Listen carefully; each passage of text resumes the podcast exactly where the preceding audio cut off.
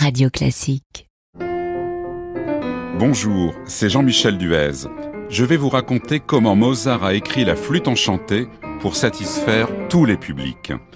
Bienvenue dans Backstage, le podcast de Radio Classique qui vous révèle le secret des grandes œuvres.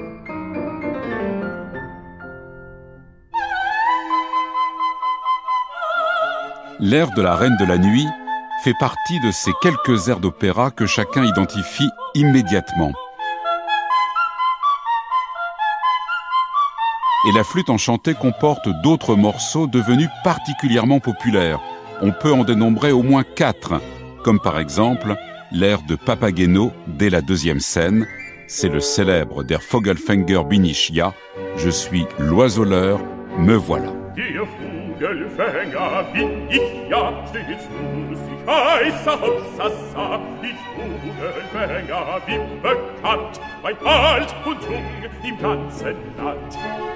Puis au deuxième acte, Pamina exprime son désespoir face à l'indifférence du jeune prince Tamino dans le très émouvant Fülz. Hélas, je le sens bien, il a fui à jamais, qui fait partie des grands airs de soprano.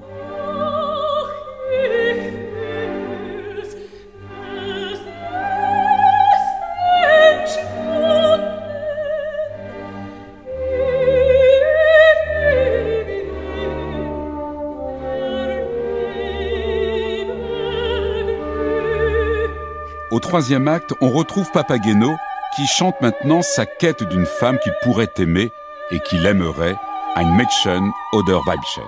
Ein Mädchen oder Weibchen wünscht Papageno sich. Oh, so ein sanftes Täubchen wär Seligkeit für mich. Autre moment célèbre et populaire de la flûte enchantée, il s'agit du duo Papageno-Papagena, plein de tendresse et aussi d'humour, dans lequel l'oiseleur et sa fiancée se promettent fidélité et beaucoup de petits Papageno et Papagena.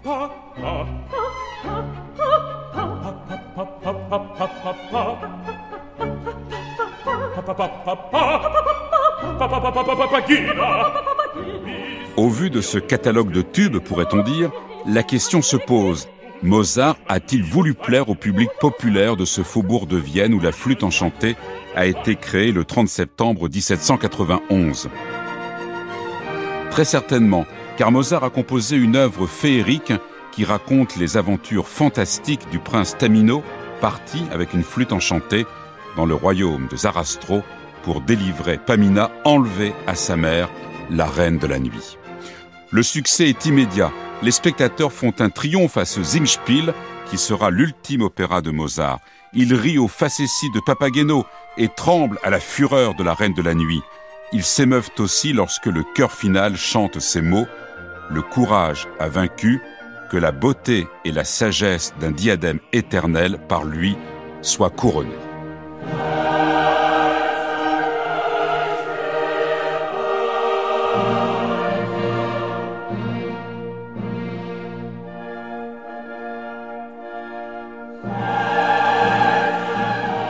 Le succès ne se dément pas.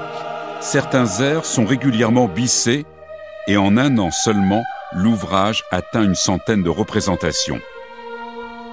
Mais Mozart a aussi composé un opéra mystérieux destiné à satisfaire des spectateurs exigeants.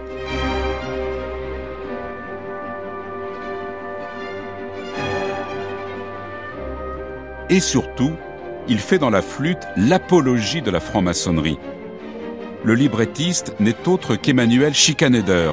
Mozart et lui sont frères en maçonnerie. Ils se connaissent depuis une dizaine d'années. Schikaneder est aussi le directeur du théâtre populaire du Freihaus Theater, la salle de la création de la flûte. Et c'est même lui, Schikaneder, qui sera le tout premier Papageno. Les allusions à la franc-maçonnerie jalonnent par ailleurs l'ouvrage, à commencer par le chiffre 3, présent par exemple à travers les trois dames.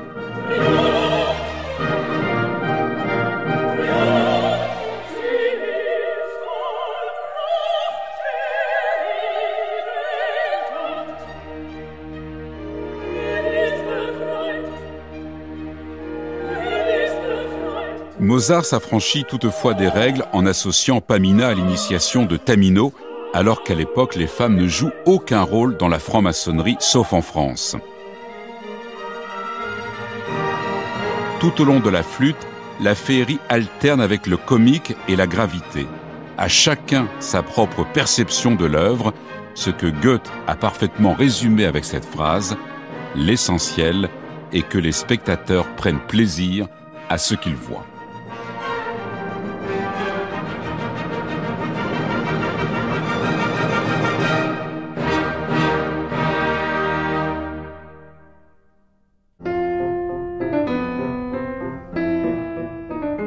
Prochain podcast, la symphonie numéro 5 de Malheur. Sixtine de Gournay vous dira quels sont les événements personnels qui ont inspiré le compositeur.